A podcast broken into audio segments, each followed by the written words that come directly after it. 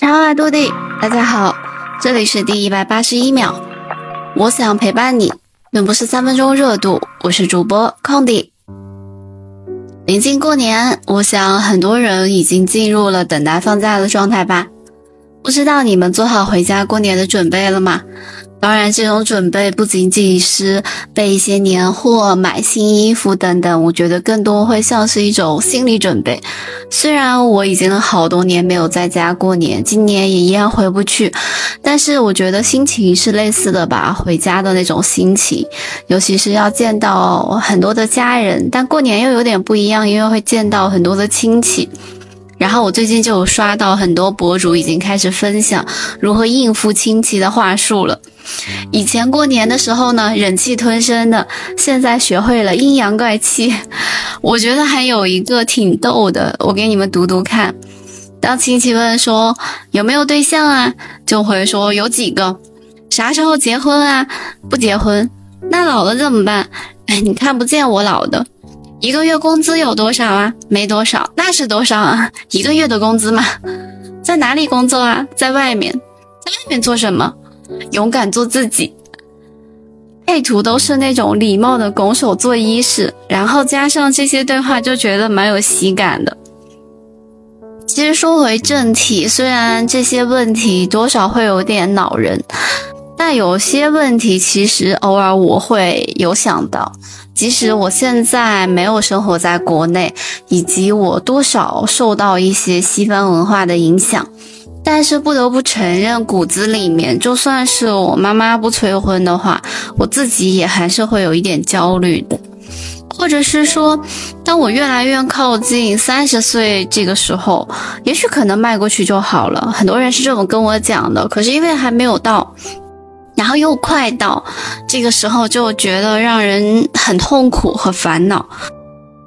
毕竟到了这个阶段，我跟同龄人，或者说我跟我的朋友们，许多人走上了不同的路线。这个对比在读书之间的那种不同是有很大的区别的。我记得之前看综艺节目，印象李雪琴有说过一段话。他说：“因为听很多朋友说过了三十岁人会变得松弛，所以他很期待三十岁生日一过，蜡烛一吹，眼睛一睁开，整个人就松弛下来。我也很希望是这样子。其实三十岁也好，四十岁也好，或者五十岁，任何时间节点都不过是我们人为的赋予了一个特定的含义。”在我们的文化里面，三十而立。如果我们注定都逃不过一些约定俗成的社会时钟节点，那不如就像李雪琴说的那样，我们就去期待，想一些美好的东西，期待一下三十岁的自己。吸引力法则的话，说不定等那天到的时候，一切真的会如我们所愿、所期待的那样。那天过后，也就不会再那么焦虑、那么烦恼了。而且李雪琴也有说到过，三十岁一过，突然觉得自己马上得结婚，嫁给谁都行，这种想法是奇怪的。这个世界上，在法律允许的范围内，针对个人而言，没有什么事情是必须在什么时候一定要完成的。你愿意结婚就结，你不愿意就不结，不能一到三十岁就随便找个人把命交给他。结婚是件重要的事情，不是三十岁这个数字就能够轻易解决的。我很赞成他的这个观点，焦虑或者恐慌肯定都会有，但是我希望我能按照我的想法去走，去过好我的人生。我觉得目前是一个完全属于自己的生活状态，算是刚刚好，因为终于结束了那么多年的求学生活，开始了工作，开始自立。尝试自立，但这个努力的过程是一点一点成为一个个体，而且在这个过程中还在不断的认识和了解自己。我觉得没有必要一定要在什么时候达成一个特定的事情才能够证明说我在这个成绩就合格了。这个思想可能在我们从小的教育里面，就像我们的每年的那场考试，期末考也好，人生的高考也好，或者是研究生考、考公等等等等，没有一场考试来证明说你在这个年龄里面你成功了，你及格了，你做的还不错。毕业之后，所有的事情不再以分数来作为标准的时候。才是真正的能够掌握自己，也是独立，也是成长的那一刻，而不再像以前那样有规矩、有学校、有老师、有家长来告诉我们你要怎么样做，你要达到一个什么样的成绩，你才是优秀的。可是人生那么久，没有那么多的考试，也没有那么多的人会一直帮助我们，我们只有自己去认识自己、了解自己，才能够慢慢的成为自己。就像那个应付亲戚的话一样，我在外面做什么？我在外面努力做自己。这句话让我看到的时候，就是触动很深。说到这个话题，其实也是因为我最近读的书有引起我这方面的一些想法，想要分享。因为今天要推荐的书是角田光代的《三十七》，那我先介绍一下作者吧。角田光代是一九六七年生的一位日本女作家、小说家及翻译家。她出生于横滨市。她的作品，比如《第八日的蝉》《纸之月》《铺道上的家》，都曾被改编为电视剧或者是电影。她虽然不能算是像东野圭吾那样特别出名的作家，但是作为日本三大女作家之一以及直木奖的得主，很多读者对她应该是并不陌生的。在这里，我想提一下直木奖，它是一个日本文学界最重要的奖项之一，每年颁发两次，主要颁发给已经出版的通俗小说。那一起设立的还有一个叫芥川奖。是以典雅的小说的新人作家为颁发的对象。那自二零二零年起的时候，角田光代就已经作为了评审委员。他早期的一个作品其实更注重一些气氛和氛围感，后期的作品才慢慢慢慢涉及到一个大的社会背景，能够从他的作品中感受到更多现实的东西。其实《三十七》这本书算是我读他的第一本小说，是二零二二年出版的。目前豆瓣图书评分是七点四分，在推荐里面有两个我还蛮喜欢的，一个是日本作家渡边淳一的推荐，他说《三十七》这本书真实写出了现代女性的切身问题，将她们狡猾、温柔、友情等。感受融入生活中，化为杰出的作品，是过去所未有的现代女性小说。然后，另外一个是中江有里一个日本演员编剧他的推荐，他说读过这本书之后，我能体谅像小华那样的过度观望的人，不过我认为这绝不是什么不幸的事。过于洞察现实是很痛苦的，但相应的可以更严格的选择自己的前进道路，无论那是什么样的道路，因为这样更能获得生存的真实感。他的这一个推荐语让我觉得，对于小说的女主人公的一个认识有了一个总结，就是我一直觉得她好像很迷茫，但她迷茫的一个状态，就像。推荐说到的更像是在观望，只不过他的观望好像有一点显得很过度，因为他已经到三十七岁，在一个社会时钟里面，他已经有了各种各样的标签，尤其是在现代社会，对熟女的标签有很多，比如大龄未婚等等，这些都可以算作是对女性的一个身份标签。那本书的内容简介就是大概故事是说，女主小华作为三十七岁还处在迷茫的主人公，来讲述她在这一年经历的整个的一个心路历程。故事里面把爱情、友情、亲情都写了进去。小华头顶着各种社会标签。大龄未婚，遇上了事业瓶颈期，曾经站在一起奋斗的闺蜜也走远了，什么也没有做错，徒增年龄显得又孤独又众叛亲离，被标签化的她要如何去面对这个世俗的眼光，继续生存呢？实现她自己的自身价值？小华没有选择去依附于男性，没有选择婚姻，虽然矛盾，但是努力的找寻着自己想做的事情，在这个过程中也遇上了许多的困难，即使很多不是出于他自愿的选择。在经历了母亲去世后的一个影响，他对自己未来生活更加的迷茫和犹豫，觉得一定要做些什么。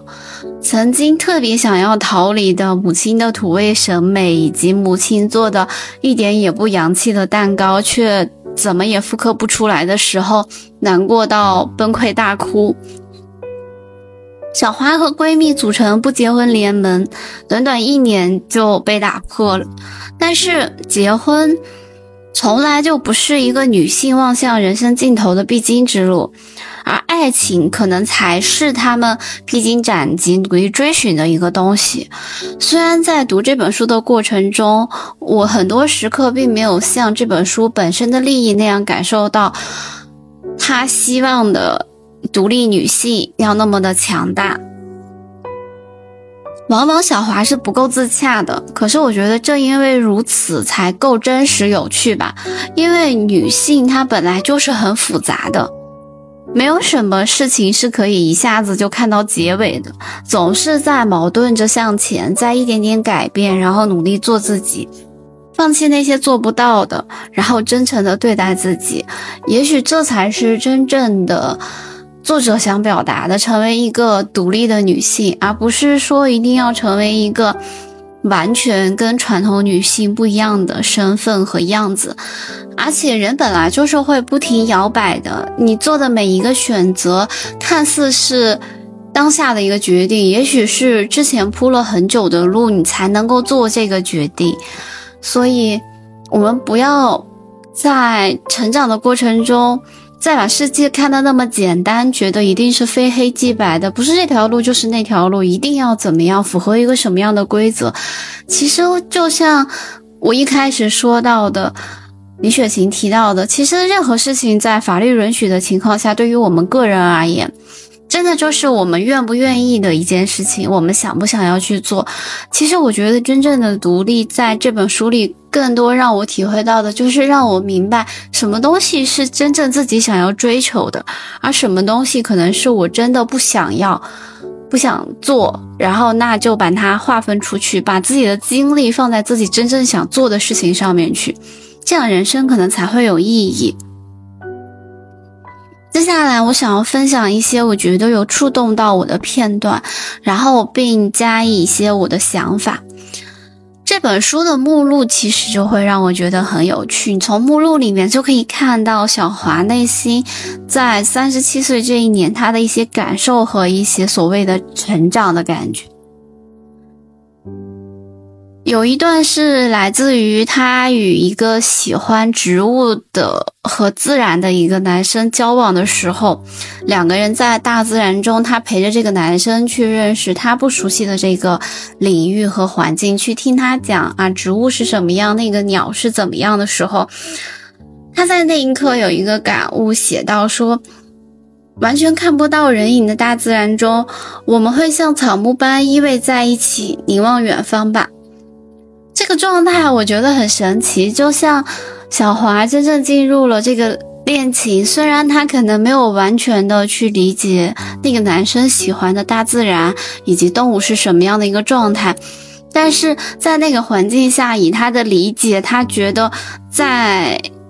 借以树木的形式像草木般依偎在一起，凝望远方这样子的浪漫，我觉得是那种。享受恋爱，享受当下的一种很完美的状态。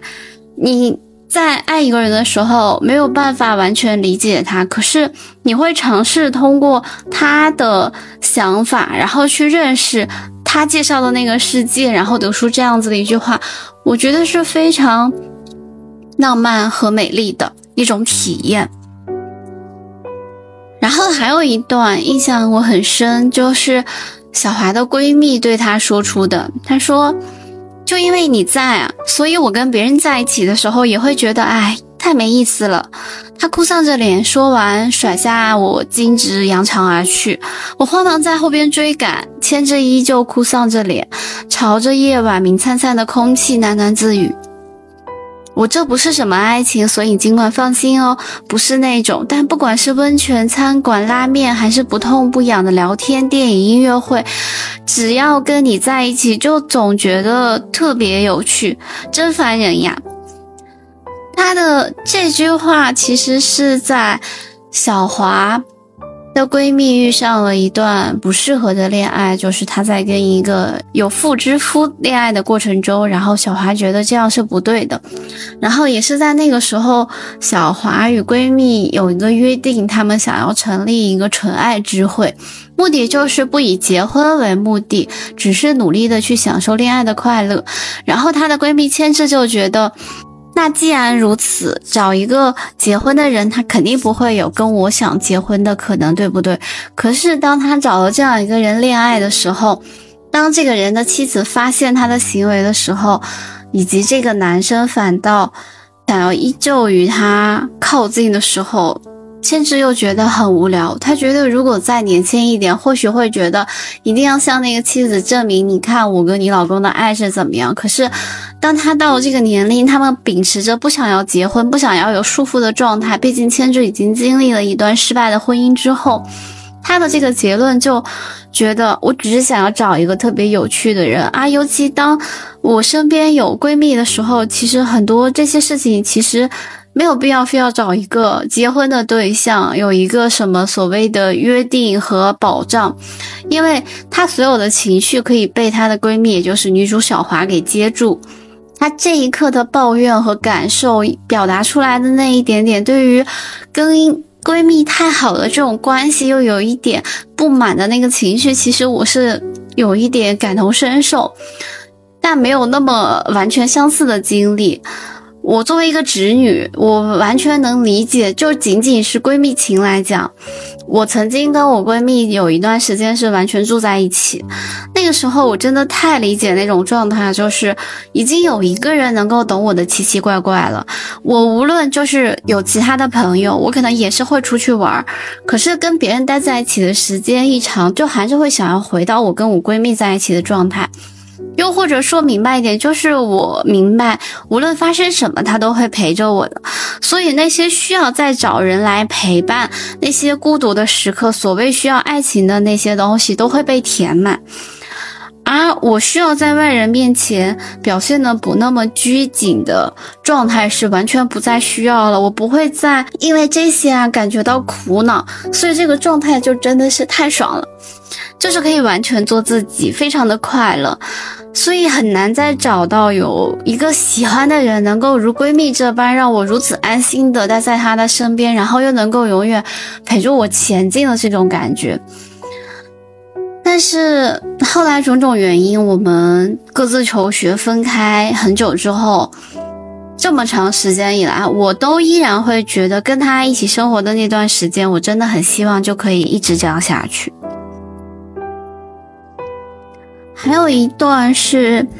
在小华意识到她跟闺蜜之间终究是有一些分道扬镳的感觉。当她意识到她的闺蜜跟她走上不同道路的时候，尤其她们两个绑定是比较紧的，毕竟他们的事业是绑在一起的，一起创业，一起向前。那现在当她的闺蜜要走上不同的路，还不带她，跟她完全不相关的时候，她有一段表述自己的难过，她是这么写的。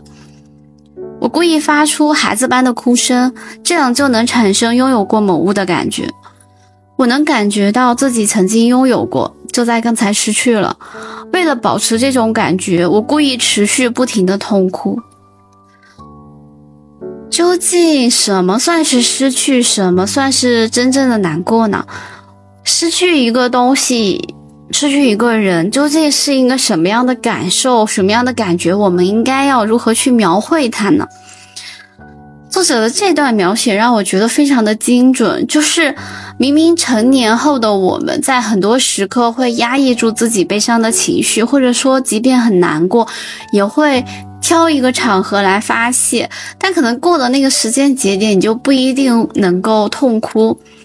可是他说我故意发出孩子般的哭声，这样就能产生拥有过某物的感觉，就像我们回到小时候，我们因为拥有一样东西啊，它被拿走的时候那种痛苦的感觉，因为孩子的感情很多时候会更加的纯粹，啊，那个时候我们对于失去的难过也会更加的深刻。然后他用这种描写这种痛哭的方式，让我体会到他真的。因为失去的某一样感情、某一样感觉，更加的具象化，可能这就是文字的力量。它通过一种描写，然后把一种情绪表达的淋漓尽致。然后在小华母亲去世之后，很久之后，他又自己做母亲曾经做的事情，自己做一个蛋糕。然后他有描述一段在做的这个过程中，他的一个想法，我忽然感到自己非常滑稽可笑，就像跟同学吃咖啡馆的蛋糕时感激涕零那般滑稽可笑。我感到在炸串店里被武田君拒婚的自己滑稽可笑，对发现已到这个年龄仍一无所有的自己感到滑稽可笑。我的傻笑似乎传染了奈惠，他也跟着笑了起来。这一段话其实是因为出自他想要模仿母亲的味道，他想要再次做出那个自己曾经嫌弃的蛋糕的时候，发现自己做不出来，然后就发觉自己之前的一些行为很好笑，就是以前总觉得外面买来的要比母亲做的好，可是当真正失去的时候，才觉得那些行为很好笑，就像他觉得。曾经拒婚的自己很酷，可是当他意识到他的前任已经有了新的女朋友，真的要步入婚姻，他真的失去这个人的时候，他觉得自己滑稽可笑。当他到了这个年龄，发现身边所有人，包括他的妹妹，都已经有了自己小孩，自己还仍然一无所有，所谓的社会价值里的你应该拥有的家庭、小孩、事业，还什么都没有的时候。他觉得自己滑稽可笑，我觉得这个感受真的就是，嗯，很，很就是很具有特点。就是当你在一个崩溃的时间点的时候，你会去回顾你可能所有的不满，你可能曾经所有的时刻，你觉得你有些后悔的地方，他把那些部分都变成了曾经的自己很滑稽可笑。其实何尝不是一种对于自己过去的一些选择的后悔和质疑？所以我觉得用这种描写来形容他当时对于自己选择是否正确的一种迷茫，是一种很好的表达手法。对于丧失感，小华的有一段描写是说：“我曾以为所谓的丧失感与悲痛感完全相同，但似乎仍有微妙的差异。”对了，我觉得那种活法实在无聊透顶，有更多比那一活法快乐的活法。我选择的就是更加快乐的方法。那是什么样的活法呢？尽管我现在仍不十分清楚。在这一段是小华尝试在做一些自己事业上突破的时候，他的一种感受，痛苦也存在，悲伤也存在，但是在那一刻，他逐渐意识到这些情绪是有些差别的。他说不清楚自己选择的这条道路与大多数人不同的这个道路是正确的还是不正确的，但是他觉得他是快乐的。可是到底什么样的这个活法呢才是更快乐？他如何去表达这个状态呢？他其实自己还是很迷茫，所以他就对自己发出了这样一个质问。尤其当她的闺蜜后来又再婚嘛，然后她就去参加她闺蜜的那个婚礼。然后在这一章里面，她有一个感悟是这样描写：她说，结婚对象是谁与此毫无关系。我望着美丽的牵制，突然这样想到：我曾认为所谓结婚是新郎新娘的共同行动和共同责任，但现在看来，或许并不是那么回事。无论跟多大年纪的人结婚，也只是自己一个人的事情吗？自己一个人的决定，自己一个人的行动，自己一个人的责任。千智坐在台上，用一脸僵硬的笑容聆听着甲壳虫乐曲，看上去似乎已经独自承担了这一切。而且，美丽的千智看上去比我长大了很多。我想，人长大应该跟年龄毫无关系。有的人到了四十岁才忽然长大，而有的人到了五十岁也长不大。如果我在去年就意识到结婚应该是独自承担的事情的话，也许就已经跟武田君结婚了。但我认为，结婚既不会让谁变得更好，也不会让谁像变魔术一般获得幸福。无论何时，我们都必须独自面对人生。小华这一段对于结婚的认知，是我觉得近几年来这种所谓的大龄未婚这种标签下，我的焦虑里面第一次让我觉得很正确的一个认知。其实现在在很多的情感问题以及一些留言或者视频下面大家的留言，都可以看得出。即便是进入了婚姻，大家很有可能还是不会与对方与自己的伴侣相处。其实我觉得就是在这里的描述的这个主要问题，就是我们以为我们结了婚，我们嗯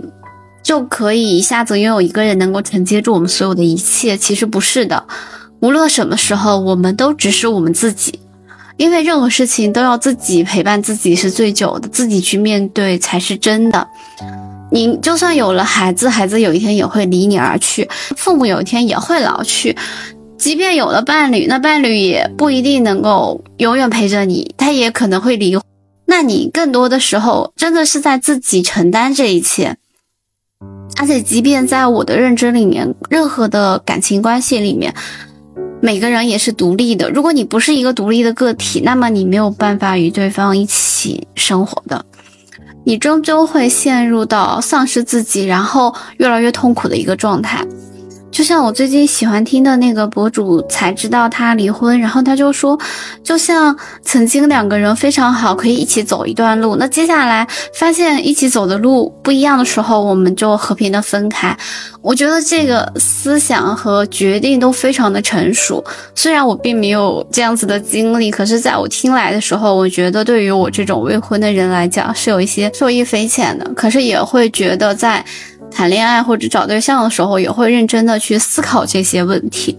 以及当他终于就是觉得自己人生可以慢慢掌控，然后他就小华决定搬家，在他搬家那一天之前，他决定一定要把所有不用的东西都扔掉，就是把那些以为某一天会再次用到、某一天总会用到的东西全部扔掉。他说，那个某一天永远不会到来。我转眼间就把半透明的袋子装得满满当当，然后扎进口袋搬到玄关那里。这些装满不会再来的某一天的塑料袋，就要把那里堵得严严实实了。如今，我也找到了自己认为应该做的事情。不仅如此，还与他们完全不同，与世间的目光和利益毫无关联，可谓纯粹出于个人愿望而创作的新路啊！我能感到世间比我先前所想的自由得多，甚至觉得自己也在做某种事情，自由的按照个人的意愿做某种事情。这一段就是当他终于想到自己想要做什么事情，其实这件事情也没有很成功，但是他从开始搬一个新居，开始改变自己的状态，就像他的那些某一天的那些塑料袋。我觉得人生无论成长到某一个阶段。我们都要定期去断舍离，就是去舍去掉一些会拖累我们的，无论是物品，还是思想，还是状态，还是某个人。是时候与别人割裂开。或许我走的路跟别人都不一样，但我觉得勇敢嘛。就像我在前几年给自己写过一段话，也是通过看一些视频以及一些博主的推荐，后来自己给自己写，就说。你无论什么时候遇上什么样的事情，无论你拥有了什么样的成就，我希望我永远能够拥有重新开始的勇气。不要害怕把一切推倒，因为你可以一遍遍的重新开始，一遍遍的重生。因为一切的选择权都在于你自己，重要的是你要拥有这个勇气。这也是我当时特别惧怕，就是我逐渐变老之后就会不能够再接受新鲜的事物。我之前很惧怕，但现在其实发现还好，可能也跟我自己本身是双子座有关吧，就是我非常的有好奇心。但是我又没有很强的一个耐心，所以我在努力的平衡这之间的一些问题。所以我觉得，当这一刻自己给自己有了自洽，然后勇气以及安定之后，真的就像小华说的那样，我觉得自由了很多。就是我可以自由的按照我的意愿去做任何事情，然后这件事情无论它会得到什么样的收益也好，或者不会，它让我觉得快乐，这就是我的一个意义。然后这里面有一段话，其实被很多人不停的引用。这本书它有一段话说。不管到了多大年纪，你终归是你，所以再怎么跟别人比都没有用哦。就在你左顾右盼观望别人的时候，已经不知不觉的变成大妈了。我觉得这个词还蛮可爱的。我曾经想过，我可能也会一直孤身一人，可能一直未婚，因为我永远觉得好像没有准备好，或者说我可能遇不到那个人，那我可能会做这样一个选择。我曾经很担心会变成孤孤单单的老人。但我看了很多，就是像现在有一些爆改奶奶之类的视频，然后就发现，其实年纪大了，你依然可以去追求时尚，你也可以去像我之前推荐的杨本芬奶奶，她继续写作，她在当女儿带孩子的过程中去写作，等等这样子的故事之后，我觉得好像那些也没有那么可怕了。这本书所有的感觉其实都是很矛盾的，尤其在整本书的前半部分是非常不能够自洽的。读的过程中，其实我也经常想说，作者到底想要说什么？你三十七岁，你想要表达的东西到底是什么？但是好在他最后的时候一点一点把这个基调拉回来，所以我觉得这可能是他的评分在七点四左右的原因。就是大家要耐着心把这个书读到最后，你会发现其实。我们不就是这样吗？其实，在每一个选择的时候，我们都会矛盾，都会犹豫，根本不知道自己选择的对不对。然后也会在某一刻真正失去的时候开始后悔，说啊，那个时候我如果要是明白这些，我是不是会做出另外一个选择？那那个选择会不会就可以符合大众的要求？但其实我们心里都明白，你没有办法去谴责在这个时间节点之前的自己，因为在那个时候的自己尚没有如今自己的这些眼界与经历。而且那个时候的自己已经尽所能的去做了最好的选择。另外就是我们永远不可能回到过去，所以真正要珍惜的，真的就是当下与现在，然后才能够去影响到我们的未来。这一点我觉得非常的重要。那最后我想要提到一个韩国的电视剧，是前几年的，是我的女神孙艺珍演的。我当时特别喜欢她，然后看到她出演就去看了这个电视剧，名字叫《三十九》。它里面有一个台词，好像第一集就出现了，用这个台词来作为这期节目的结尾吧。我们三十九了，还和十九岁一样吃着辣年糕，唯一的区别是不再由父母买单。人生彼时还可以过得像没有明天，无论多大，我觉得其实通过这些话以及我推荐的这本书或者这个电视剧，他们想要告诉我们的道理，其实我们面对的课题都是一样的，永远都一样，跟年龄无关。我们长大的过程其实是一次次的在解决我们当时的人生问题。那面对失去也好，面对困难也好，我们一遍遍在做的就是解决问题，然后继续前进，在这个过程中不断的了解自己。